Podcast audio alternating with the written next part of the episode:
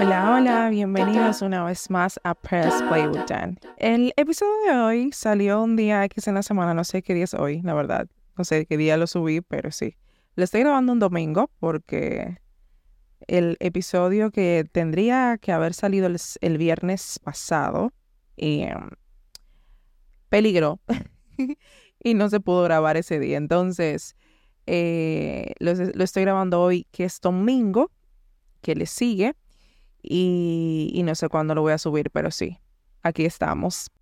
El episodio de hoy eh, viene a raíz de una dinámica que puse en Instagram para que ustedes mismos me sugirieran temas en los cuales ustedes quisieran que yo profundizara o que yo les aconsejara de ciertas preocupaciones que ustedes tengan. Y hubo un tema en específico que en realidad quise tocarlo porque es algo que yo viví y, y, no que solamente viví, sino que poco a poco, hasta el sol de hoy, he ido trabajándolo de nuevo para ir recuperando todo eso. Y, y siento que al igual que yo, hay muchas personas que también han pasado por esta situación. Eh, alguien me escribió que, de, que profundizara acerca del tema de la crisis de la fe en la generación millennial y en, la, en Gen Z o generación Z, que es la generación que le sigue a la a la millennial. Qué temita, ¿no? Voy a ser bien honesta. Em, cuando comencé a leer todos estos temas, este me llamó mucho la atención porque es algo que yo, como dije al principio, eh, lo experimenté eh, y, y, qué difícil, señores, es volver a retomar una rutina que tú antes tenías. En mi caso, yo vengo de una familia completamente católica. Eh, de ir a misa los domingos, sábados, eh, de estar en pastoral desde pequeña, de estar en mi catecismo, de, hacer mi confirmación. Una católica a todas, a todas las de la ley, como, como quien dice. Eh, hubo una etapa de mi vida, sin embargo, que sentí como que me alejé mucho.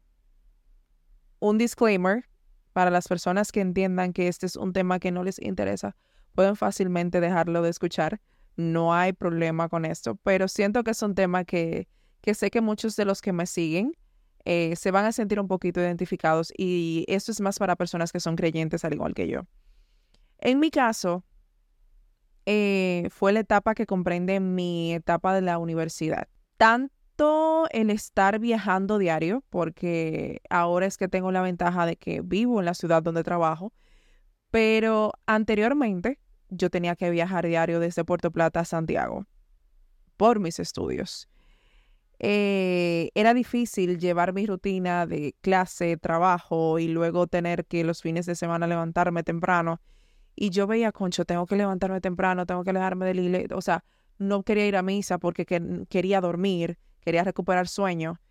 Y fue difícil para mí eh, volver a retomar esto.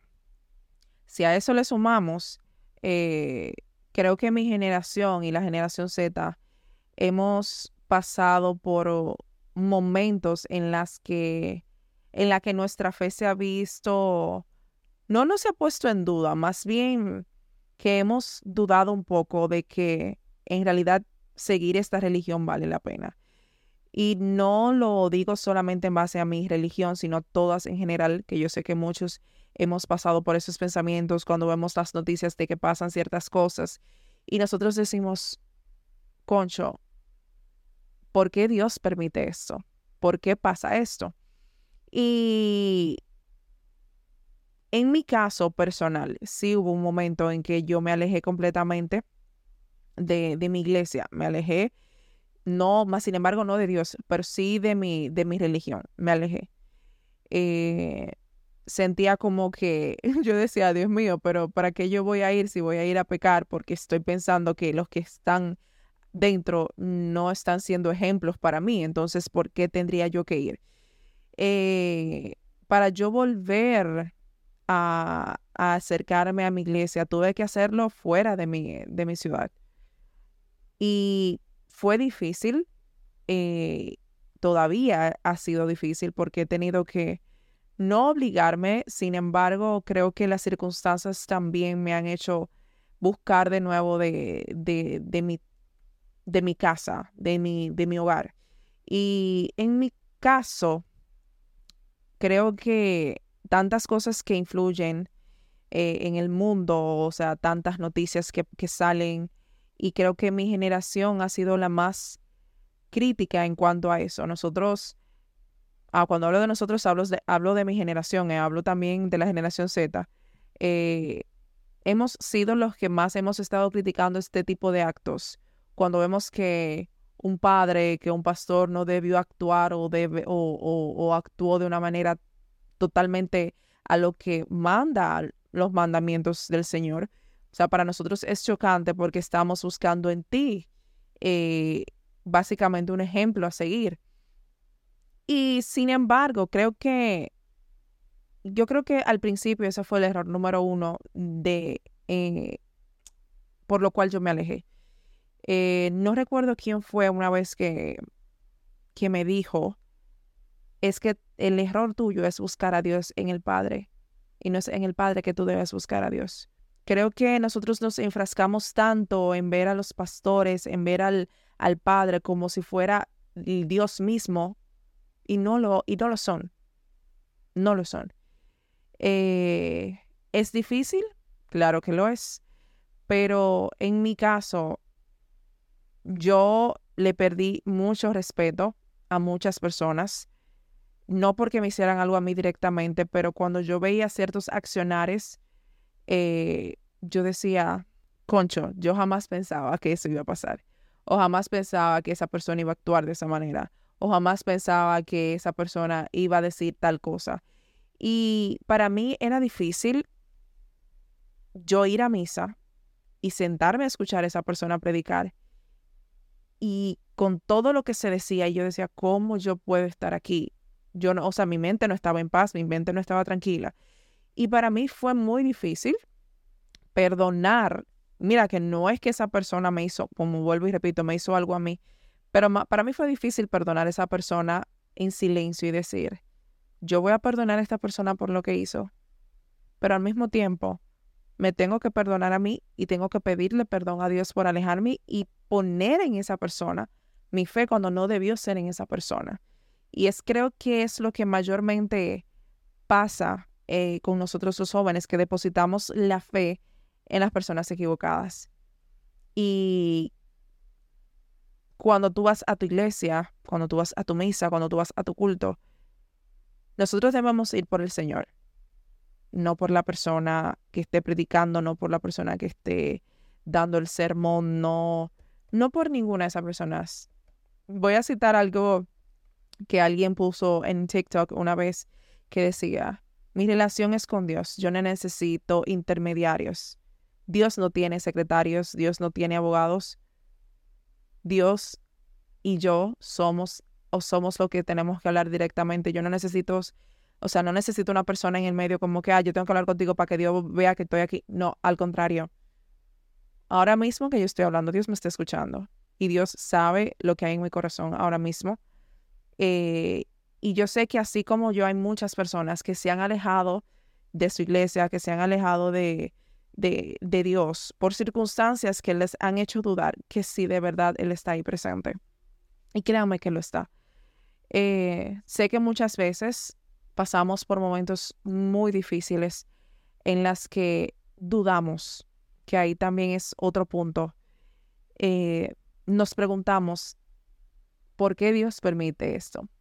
Y ya yo he llegado a entender muchas cosas y es que todo lo bueno que Dios permite es por algo y todo lo no tan bueno que Dios permite también es por algo. Hay algo que siempre nos va a enseñar, siempre. Eh, sea bueno, sea no tan bueno.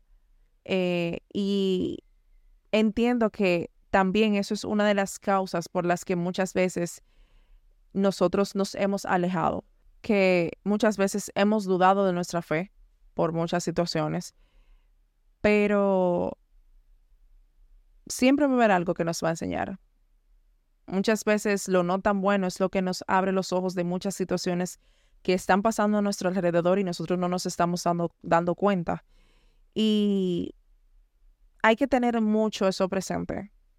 No dejarnos llevar por, por la ira, que yo sé que muchas veces es difícil cuando pasan situaciones en nuestro entorno y uno dice, ¿por qué? Porque a mí. Pero yo soy siempre de las que ve el lado optimista de las cosas, el lado positivo. Em, y siempre entiendo que todo pasa por algo.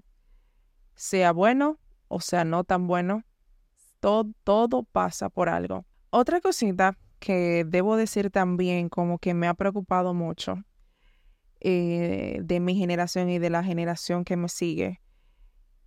Y no es que me tanto me ha preocupado, sino más bien que digo, Concho, qué lástima que no nos tocó este tipo de, este tipo de guía, este tipo de, liderazgo. En estos días, bueno, hace un mes creo que fue que mi hermana estuvo de campamento de la, de la universidad en conjunto con la pastoral juvenil universitaria.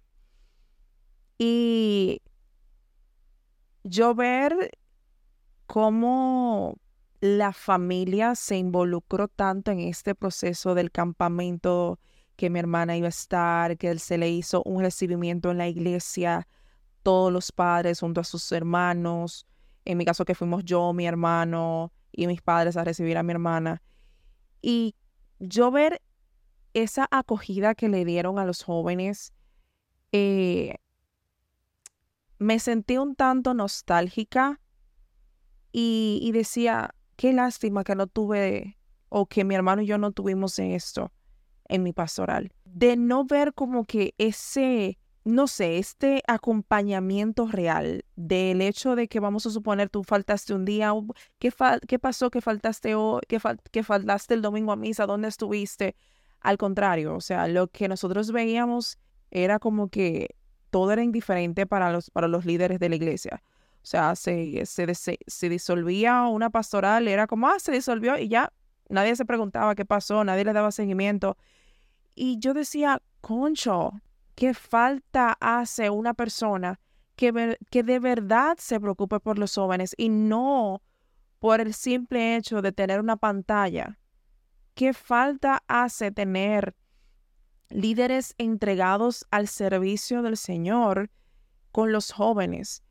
Yo ver a mi hermana llegar del campamento, llorar de la manera que lo hizo. Señores, eso me puso a mí a pensar tantas cosas y yo decía, hace falta Dios en muchos lugares. Y creo que el ir a misa los domingos no determina que, usted sea bueno, es el servicio que usted le dé a los demás. Miren, ahora mismo estoy diciendo todo esto y estoy con, con los ojos medios, eh, medios aguados, porque duele. Y, y yo ver que hay tantos jóvenes ahí afuera con necesitados de tener un guía que les diga, todo va a estar bien, que les diga, no, el vaso no está tan lleno como para, como para que te sientas ahogado. Tú puedes. Dios está ahí contigo. O sea, hay tantas maneras de tener ese acompañamiento y yo saber que todavía nos falta tanto para poder llegar ahí. Y para mí fue tan triste porque o sea, mi experiencia en pastoral fue bonita, no voy a decir que no, pero yo ver como otras, otros grupos se disolvían, se, se, hacían y se desintegraban inmediatamente, o sea, los coros juveniles, eh, una temporada estaba el coro, otra temporada no, porque ya fulano no está y se fueron yendo uno a uno y no había nadie que dijera, concho, ¿qué está pasando? ¿Por qué los jóvenes se me están yendo? Entonces, yo siento que también eso ha influenciado un poco en que el joven ahora mismo no se sienta comprometido con la iglesia. Vuelvo y repito, no es que tengamos que ver en la persona a Jesús, pero por algo tenemos pastores, por algo tenemos a nuestros párrocos, por algo tenemos a nuestros líderes juveniles, para, para que estén ahí todos los días velando porque tú estés bien, porque, porque si pasaste una crisis existencial, tú tengas con quién hablar. Entonces, ¿qué puedo decir de este tema? O sea, yo siento que lo primordial es que encontremos la paz. Es lo primordial, porque al momento de que entendamos que la relación tuya tiene que empezar primero con Dios, ya lo demás se va construyendo poco a poco, poco a poco. Eh, es difícil, no digo que no, pero uno tiene que sacar de abajo. Algo que me ha ayudado a mí a, volver a mi rutina de mi iglesia fue a, a integrarme en el, en el grupo de lectura de la iglesia, de mi iglesia, de la iglesia en la que voy. Y eso de una manera u otra me ha ayudado a tener mi rutina de ir a mi misa, de volver a irme, de volver a acercarme a mi, a mi iglesia. Porque no era que estaba alejada de Dios, pero sí estaba alejada, alejada de, de, de, mi, de mi iglesia, de, de mi doctrina. Y yo siento que eso es lo que podría ayudar un poco a mitigar esa crisis, que encontremos maneras de ir acercándonos de nuevo, que, que dejemos de ver en, en el otro como que es Jesucristo propio y no lo es. Son mensajeros, son personas que están ahí para decirnos la palabra, mas sin embargo son personas al igual que nosotros eh, que al momento que ellos cometan un error, nosotros nos vamos a sentir como que fue lo más grande del mundo, porque obviamente, pero es no, es no depositar la fe a ciegas. Ahí es que yo voy. Em, Dios siempre va a estar ahí, siempre, y orar. Orar porque, porque Dios vuelva a nosotros. Y no porque Dios vuelva, Él, nunca, Él nunca, esa mala elección, Él nunca nos ha dejado. Más bien es para que nosotros volvamos a, encarrilarnos, a, volver a Él, porque Él siempre nos ha, nos ha estado recibiendo, ha estado ahí para recibirnos con los brazos abiertos. Entonces, nada, hasta aquí el tema de hoy, eh, un tanto complejo, tengo que decirlo, pero pero nada que no se pueda solucionar hablando directamente con él. Y no tienes que ir a, un culto o ir a misa, con tú hacerlo en la noche incluso, decir, Dios, tengo que hablar contigo de algo. Eh, creo que, que Él siempre va a estar ahí escuchándote. Y nada, espero que, que les haya gustado el tema de hoy y nos vemos en una próxima. Bye. da.